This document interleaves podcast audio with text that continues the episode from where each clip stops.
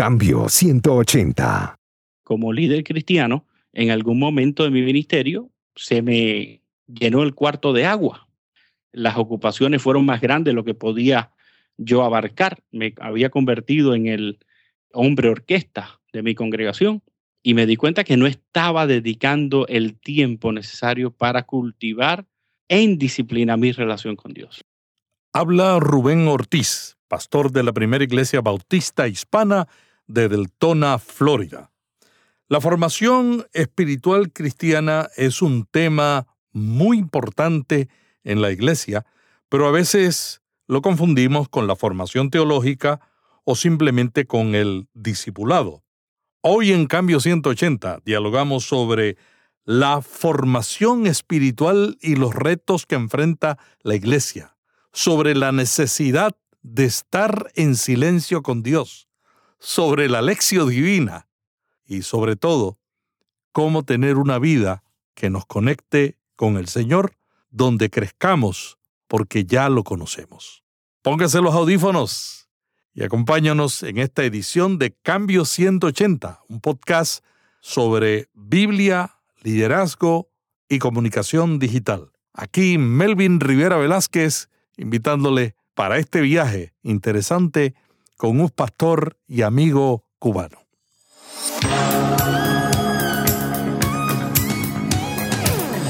Este es un podcast de la red Intermaná, ayudándole a vivir mejor. Cambio 180. Cambio 180 es auspiciado por cristianos.com, una comunidad sobre la iglesia, la Biblia, la cultura y la vida cristiana. Cambio 180. Rubén, yo te conocí cuando tú eras un muchachón allá en Santiago de Cuba, Así es. en la Un iglesia niño. bautista, a principios del 90, pero luego tú te seguiste estudiando comunicaciones. Cuéntanos sobre tu experiencia en ese campo. ¿Cómo no? Primero estábamos estudiando artes en Cuba, completamos allí, salimos a Quito, Ecuador, donde pasamos por el Centro Cristiano de Comunicaciones, una escuela de formación de, muy importante, que cumplió una vida muy interesante y que aportó y ha aportado a mucha gente linda que está haciendo un gran trabajo en toda América Latina. Y después de eso, pues vinieron los estudios de teología y los estudios específicamente en formación espiritual y la labor pastoral aquí en la primera de Deltona, en la Florida. Rubén, mucha gente se pregunta sobre la importancia de la formación espiritual cuando hay problemas en la iglesia. O sea, cuando hay unas situaciones y alguien dice, no, el problema es que nuestra congregación no ha tenido una formación espiritual y estamos sufriendo la consecuencia. ¿Cuál es la importancia de la formación espiritual? Esa pregunta es muy interesante, Melvin, porque por años se ha promovido discipulado cristiano.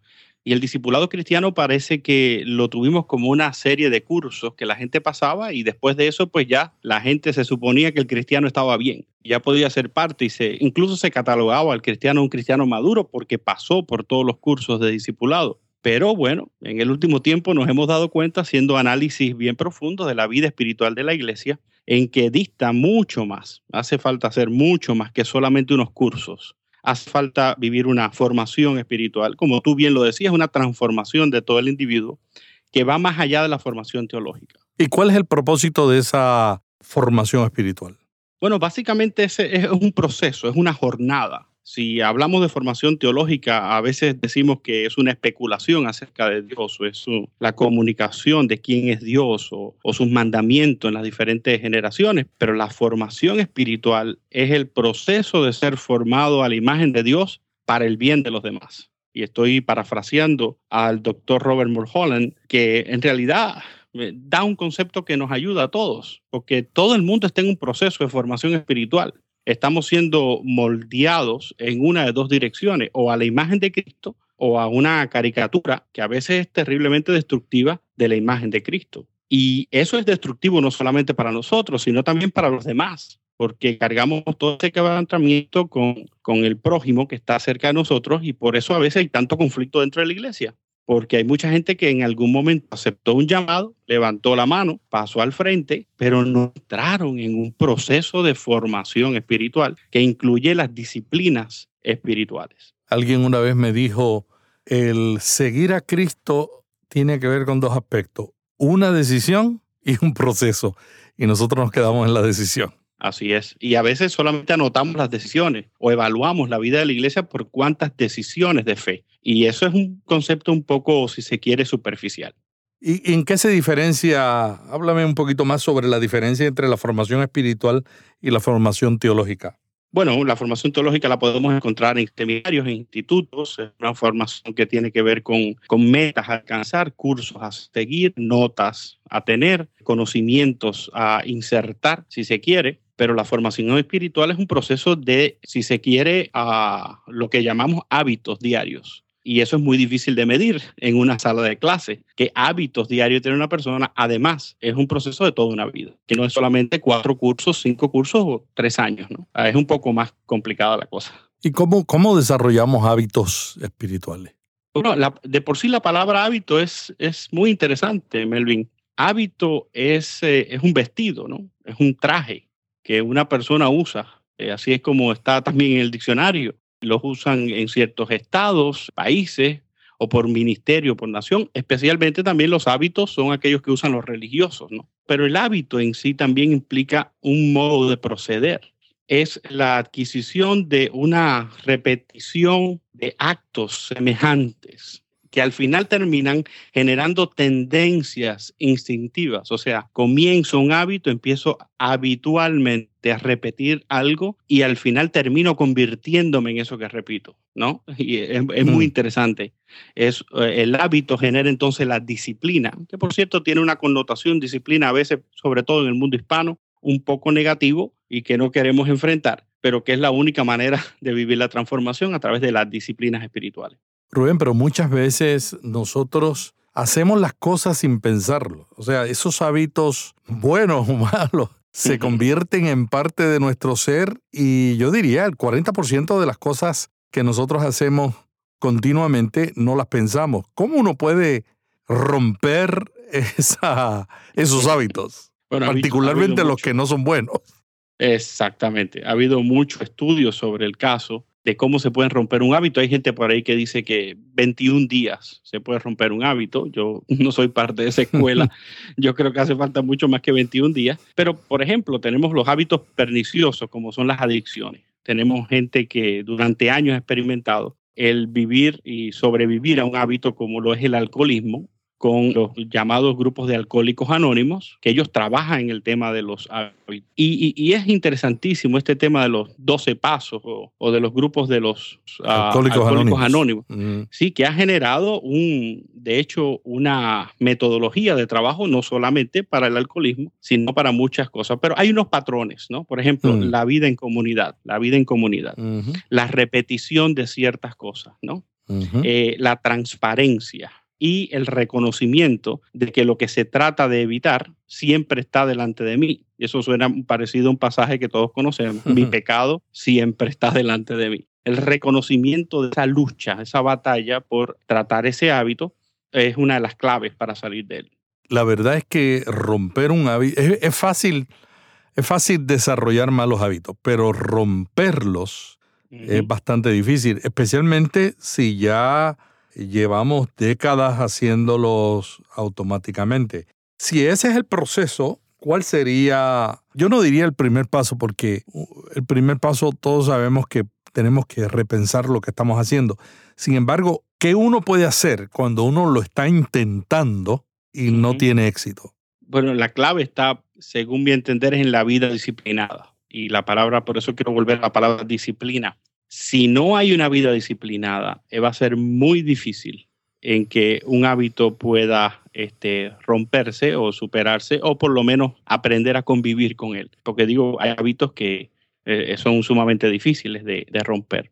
Y ante todo, tenemos que decirlo, Melvin, no estamos hablando de lograr las cosas aquí por, por esfuerzo propio, ¿no? Estamos hablando de la obra del Espíritu en nosotros y cómo nosotros nos concebimos como recipientes de la gracia de Dios para vencer cualquiera de esos hábitos. Así que lo primero habría que pensar es eh, que la persona tiene que estar convertida al Señor en la búsqueda de una transformación que sea integral. Y ese, de hecho, es uno de los métodos y de los pasos de hasta los mismos alcohólicos anónimos. Ellos reconocen en uno de sus mm. puntos que eh, hay un ser superior que es la única persona que me puede ayudar. Jornada difícil, ¿no? Así que tendríamos que empezar por ahí, la presencia del Espíritu Santo y después de eso una vida disciplinada, una búsqueda continua de levantarse, aunque se caiga, volver a levantarse y volver a levantarse, ¿no?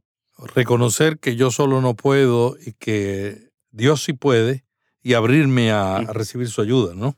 Exactamente, es la clave por ahí hay que empezar. Y siendo eh, cristianos, evangélicos, este, la proclamación del poder del Espíritu Santo en la vida de uno, poder transformador del Espíritu Santo en la vida de uno es el, primer gran medio.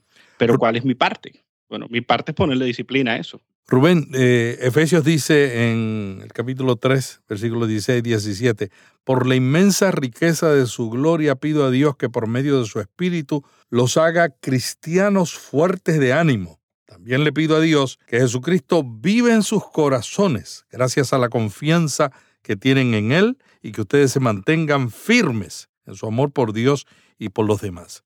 ¿Cómo fue el proceso? ¿Cómo fue el proceso de formación que llevó Jesucristo con sus seguidores?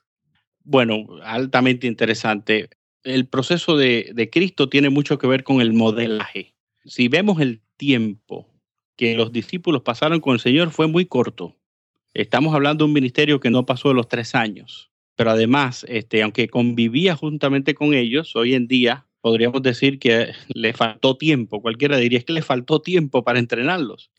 Pero no, porque eh, una de las cosas que Cristo se dedicó fue a modelar en sí mismo cuál era la relación que él tenía con su Padre. Entonces, la vida cristiana también es una vida de modelaje yo aprendo cuando veo muchas veces orando a alguien, ¿verdad? Y esa vida de imitación, algunos dicen en latín imitatio, la vida de imitación de Cristo, es una vida de imitación de lo que Cristo vivió con su Padre. Y hay unos hábitos que él tenía y los, sabemos por la palabra.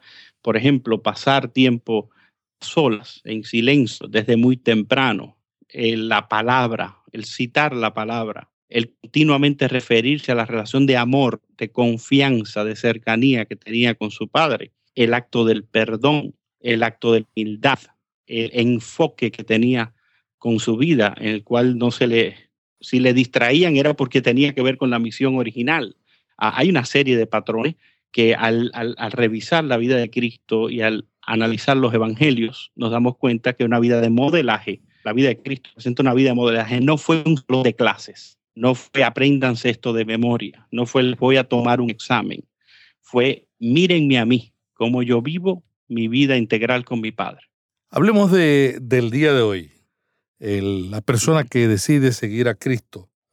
Eh, dijimos que es una decisión y es un proceso. ¿Cuál es el proceso que se sigue y cómo una iglesia puede ayudar a que ese proceso sea más efectivo? Bueno, el proceso que se sigue en primer lugar es un proceso de vida en comunidad.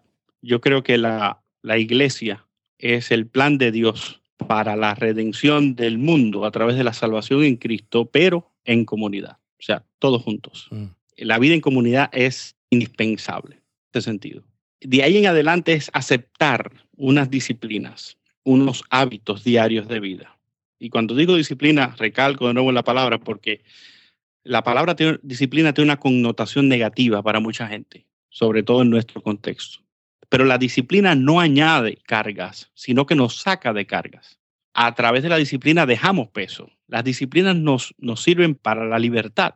Sin disciplina no se puede lograr nada grande, incluso en el mundo de, hoy en día de los negocios o de la, o de la industria. La disciplina no nos cansa, sino que nos da fuerza. Por ejemplo, y eso lo vemos en los deportistas, o, la gente que hace que va ejercicio al gimnasio, si van al ejercicio al gimnasio, uno dice, estoy tan cansado, pero voy al gimnasio y cuando llego al gimnasio salgo y tengo más fuerza. Hmm. ¿Y cómo es posible eso? Bueno, por la disciplina. La disciplina me llevó a, a obtener mayor energía. Los atletas que ganan no es porque son simplemente mejores, es porque tienen mucha disciplina. Claro, claro, por supuesto. Yo, por más que haga ejercicio, no puedo llegar a alguno, pero la verdad es que eh, con la disciplina se puede lograr más de lo que uno tiene ahora.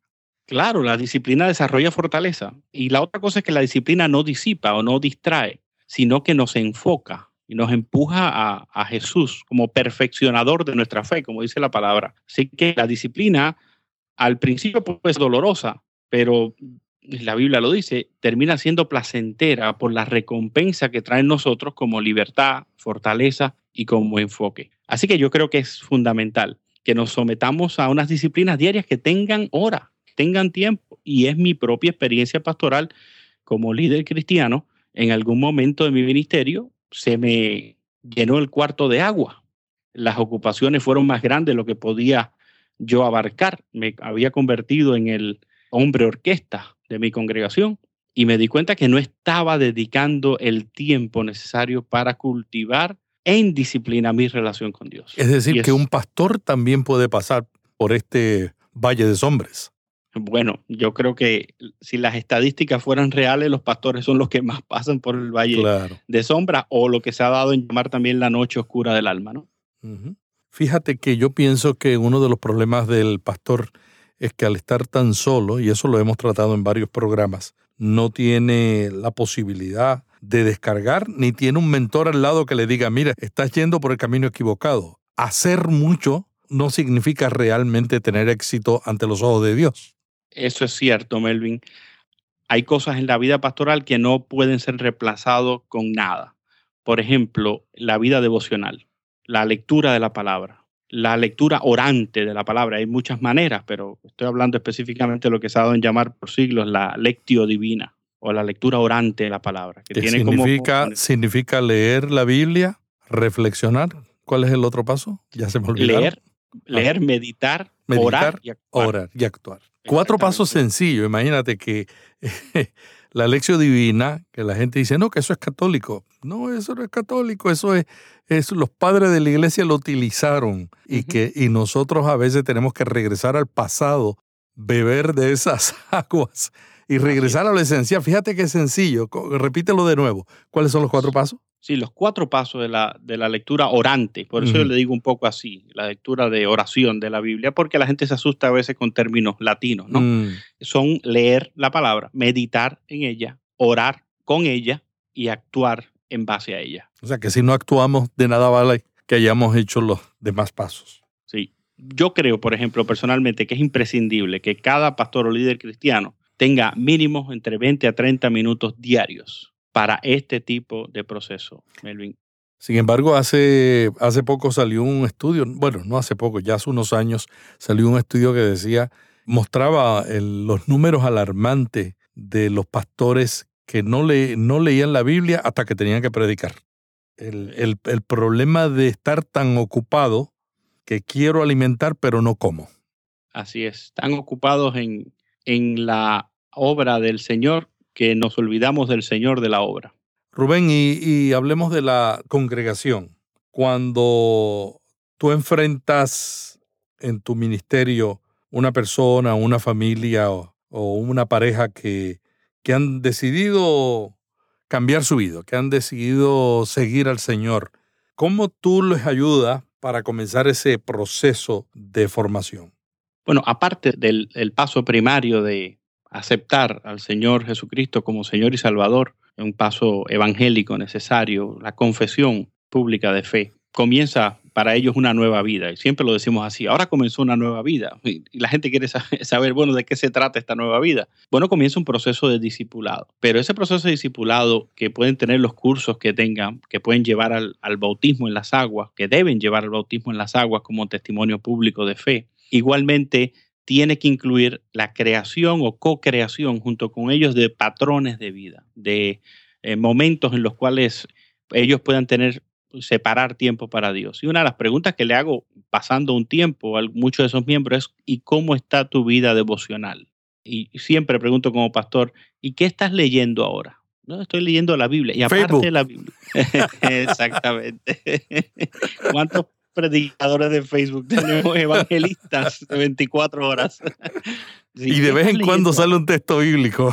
Sí, yo animo mucho, por ejemplo, a los líderes cristianos que siempre tengan libros bases en base a su predicación. Si usted está haciendo una serie de mensajes, refiera a los hermanos a libros bases. Acá los tenemos, la gente cuando sale de los mm. servicios los puede comprar, porque van a, van a abundar en base a lo mismo que el pastor está predicando. O sea que tú eh, estás diciendo que es importante que el proceso de formación no se quede en la experiencia del culto, sino que continúe en las casas. No, más bien la experiencia del culto es un resumen de lo que tiene que estar pasando en la vida Ah, diaria. Muy bueno. Es invertido. Debería ser al revés. Pero la lectura es una continuación de ese proceso de aprendizaje. La lectura devocional es imprescindible, tanto un libro base, y, conocemos tantos, y hay hoy en día tanto acceso a libros devocionales muy buenos. Eh, lo otro tiene que ver con tiempo de oración y algo que ha agregado en los últimos años, que ha apoyado mucho, ha ayudado mucho a la, a la congregación, es el tiempo de silencio, Mm. que no es muy típico de nuestra tradición, pero que considero hoy en día y ha sido para mí imprescindible. Pero sabes que yo en mis viajes tengo que participar con tantas diferentes confesiones de fe, ¿no? Desde los ortodoxos en Etiopía, eh, la- los ortodoxos en Grecia y en otros lugares, y todas las confesiones que conocemos. Y una de las experiencias más hermosas que yo he tenido ha sido en, en grupos de estudio bíblico o en reuniones de oración que hemos dicho, que hemos dicho vamos a detenernos. Nadie Ujú. va a predicar aquí. Leemos un texto, oramos y nos quedamos callados. Leemos otro texto bíblico. A veces nosotros necesitamos romper el ruido Así para es. escuchar a Dios. Yo diría, Melvin, que es imprescindible y tenemos que rescatar esa disciplina. En el mundo de ruido que vivimos hoy en día, ah, tenemos que rescatar. Pero además, si nosotros confiamos, creemos, declaramos que el Espíritu Santo es nuestro guía, ¿cuándo nos va a hablar? ¿Cuándo lo vamos a dejar hablar? Si nosotros siempre estamos hablando. Necesitamos el silencio. No le dejamos, no le dejamos hablar. Qué interesante. Rubén, estos son, estos son conceptos muy interesantes que tú estás siguiendo. No son conceptos normalmente que las iglesias los enseñan y los practican porque estamos acostumbrados a, a decir, bueno, se convirtió, ahora entra discipulado y ya creemos que la persona está lista para la, para la lucha. Así es. Sobre todo porque el tema mismo del silencio a veces nos molesta, ¿no? Y si hacemos un silencio en una congregación es interesantísimo como enseguida alguien va a aparecer por ahí diciendo aleluya, amén, santo, eh, ¿verdad? Porque, eh, y, y- y qué interesante. Y a veces son muletillas, a veces no Eh, son eh, expresiones de fe ni de No, no, no. adoración. Y la pregunta que viene implícita ahí es, ¿por qué nos molesta el silencio? Hmm. Cuando el Señor dice, estad quietos y conoced que yo soy Dios, ¿por qué nos molesta el silencio? Hmm. ¿Qué ruido interior hay dentro de mí? ¿Qué voces quiero yo apagar que salen a relucir cuando hago silencio? Hmm. Ahí hay trabajo que hacer. Wow. El tema del silencio, yo creo que podemos dedicar un podcast a ese, a Sí, ese y yo tema. estaría más que feliz porque es mi, estoy apasionado con el tema del silencio. ¿Qué tú has aprendido en el silencio? Vamos a ver. Como pastor y como creyente. Bueno, el silencio es maestro, el silencio es guía. De hecho, algún autor dijo que el lenguaje preferido de Dios es silencio y todo lo demás es trámite, dijo él. Así que el silencio me ha ayudado sobre todo a hacer el, el análisis interior. Ah, Sócrates dijo que una vida no examinada no vale la pena ser vivida. Y por eso yo recomiendo que le demos espacio al Espíritu Santo a través del silencio. La otra cosa tiene que ver con la oración en silencio también. O sea, lo que se llama la oración contemplativa. Y seguro que tú has conocido algunos modelos en, allá en, en tus viajes, como los modelos que usa la- por años, por siglos, la iglesia copta o la iglesia ortodoxa en cuanto al tema de la oración de Jesús, eh, Jesus Prayer, ¿no? que esa es la oración básicamente de, tomada de, de Bartimeo que dice, Jesús, hijo de David, ten misericordia de mí.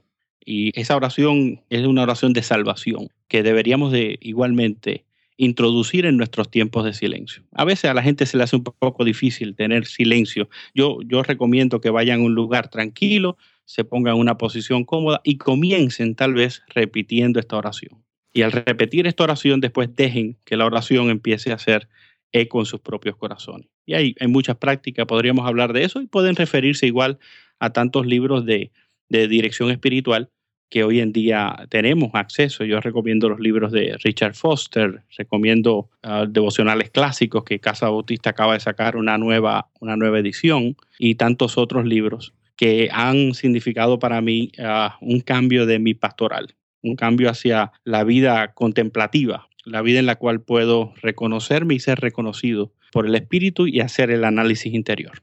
Hace poco escuché el testimonio de una atea que se convirtió al Señor. Y ella dice que ella nunca se convirtió por la apologética, o sea, esa discusión para mostrar a una persona que Dios existe o la verdad del Evangelio, porque dice, cuando yo escuchaba esas discusiones o participaba en ellas, yo lo único que estaba concentrada era en ganarle al opositor. Mm, parece eso un análisis de Facebook de hoy en día. Sí, sí, sí. Decía ella, era a ganar. Dice ella que tuvo una experiencia personal de crisis en su vida y que de repente, oye esto, empezó a buscar a Dios y a leer libros devocionales espirituales, no libros de apologética, sino libros que hablaban de la relación con Dios, del sentimiento y de la proximidad de Dios.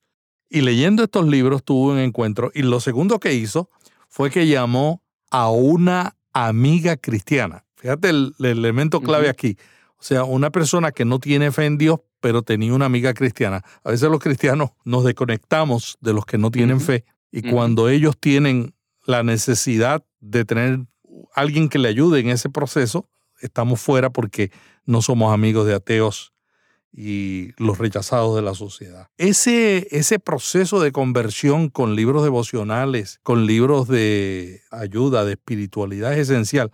¿Qué tú recomendarías a una iglesia para facilitar ese proceso de tener literatura que ayude a la gente a tener un encuentro con Dios y a fortalecer su vida espiritual? Sí, en Melvin habíamos dicho hace un, ratito que la vida eh, de espiritualidad y la vida de crecimiento, de formación espiritual se da en comunidad, no se da aislado. O sea, no estamos diciendo que alguien tiene que irse y meterse en un convento mañana. Incluso la gente que, de paso, la gente que está en los conventos también viven en una comunidad, ¿no? Mm. Pero ah, es importante que la gente sepa que esto se puede hacer hoy aquí, en este mundo agitado que vivimos del siglo XXI y de las redes sociales, ¿no? Es importantísimo que haya grupos pequeños, y que esos grupos en las iglesias o las llamadas células se conviertan en grupos de pacto, Mm. En grupos en los cuales la gente puede llegar con total confidencialidad y puede mantener relaciones auténticas, que eso es algo muy difícil de mm. vivir hoy, incluso en la vida cristiana de una comunidad mayor, ¿no? Hemos estado tan enfocados a veces en la pastoral, en hacer crecer la iglesia, que hemos perdido mucha autenticidad de los miembros. Mm. Eh, estamos ocupados en los números, en la cantidad que llegó el domingo, pero se nos olvidó el crecimiento personal que solamente se da en grupos pequeños donde haya confidencialidad y autenticidad y relaciones sanas, ¿no? Así que yo recomiendo grupos pequeños que tengan a la misma vez contenidos que lleven a la expresión de la gente. Nos pasa mucho en la iglesia que llegamos a escuchar quién está hablando y casi nunca somos escuchados nosotros. Como congregación llegamos, nos sentamos a recibir, es una educación muy bancaria a eso hay que transformarlo a través de los grupos pequeños. Así que si usted es pastor, amigo, nos está escuchando, líder, si no hay grupos pequeños en su iglesia, fórmelos usted, ¿verdad? Pídale a su pastor. Prepárese para tener grupos pequeños que no sean demasiado grandes. A veces hay grupos pequeños que son pequeñas congregaciones en realidad, eh, donde la gente pueda hacer auténticamente, hablar de su situación diaria y expresar cómo se siente en su interior para entonces tener un proceso de rendición de cuentas mutuas, la vida de transparencia, ¿verdad? Y es interesante la imagen en el Nuevo Testamento para entrenamiento, para gimnasia, significaba literalmente ejercitarnos al desnudo, porque los atletas antiguos se quitaban todo para que nada estorbara en su carrera, ¿no? Así que las disciplinas de libertad nos llevan a remover obstáculos de esa pista donde estamos corriendo para que sea más fácil la carrera es importante aprender a desnudarnos en el buen sentido de la palabra, quitarnos el ropaje de a veces el ego, de los logros, de la familia, de las modas pasajeras, para ser auténticos como somos en un grupo pequeño, con nuestros eh, dimes y diretes y con todo nuestro bagaje, ¿no? Porque de eso se trata. En la iglesia hay que verla como ese centro de acogida de, de gente que llega cargada y cansada del resto de la vida, ¿no? al tener grupos pequeños, entonces generar lecturas que sean devocionales y que hablen al espíritu. a veces estamos esperando que, que, el pastor diga la última palabra sobre esto, sobre el otro, pero la última palabra la tiene el Espíritu Santo y se la va a dar usted en su grupo pequeño. Y el pastor es simplemente un facilitador para que esa transformación se dé en la vida en comunidad. Y también ese apoyo es tan esencial. Yo siempre le digo a mis amigos que mi esposa es mi muleta y yo soy la muleta de mi esposa. Cuando yo me caigo, ella me ayuda a levantarme. Y cuando ella se cae, yo la ayudo a levantar. Y eso, eso es lo que pasa en un grupo pequeño. Cuando nosotros rompemos esas uh, barreras que tú dices que nos, nos impiden ser transparentes y ser uno mismo, este, no podemos, si no es así, no entramos en esa relación de apoyo. No, y el tema más peligroso es que a los pastores se nos hace muy difícil tener un grupo pequeño. Sí, un, un grupo de apoyo. Grupo Tengo apoyo. algunos pastores que ya tienen su grupo de amigos, se reúnen sin agenda y en esa amistad confiesan y, y, y se buscan buscan el apoyo del otro sin que, sin que el otro le critique, le diga, no, tú estás mal, no, sino sencillamente que lo escuche, que es lo que realmente es un amigo. Un amigo es una persona que nos quiere a pesar de lo que somos.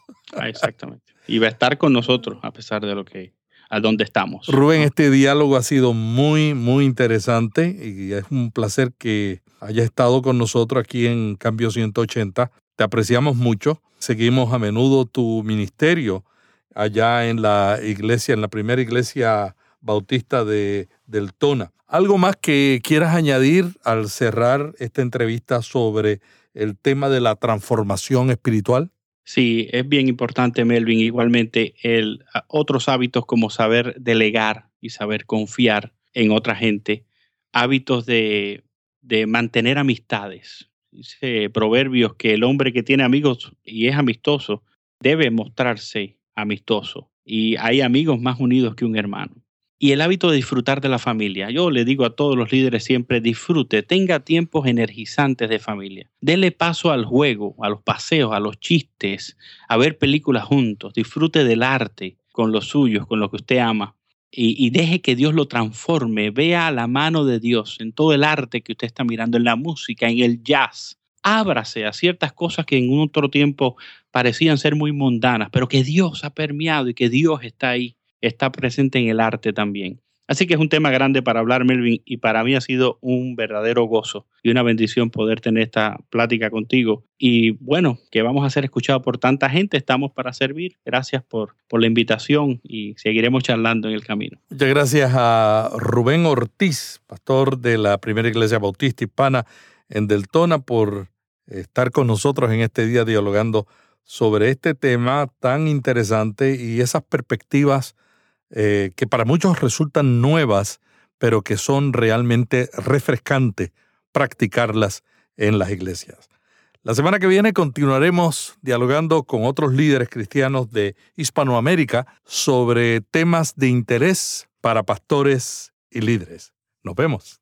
Hasta aquí Cambio 180. Cada semana, Melvin Rivera Velázquez dialoga con destacados invitados sobre temas de interés para pastores y líderes. Cambio 180 le ayuda a mantenerse relevante en un mundo cambiante. Si este podcast le gustó, vaya a iTunes y suscríbase para recibirlo automáticamente lo publiquemos. También déjenos ahí una valorización y comentario. Para más artículos sobre estos temas, visite cambio180.com. Cambio 180.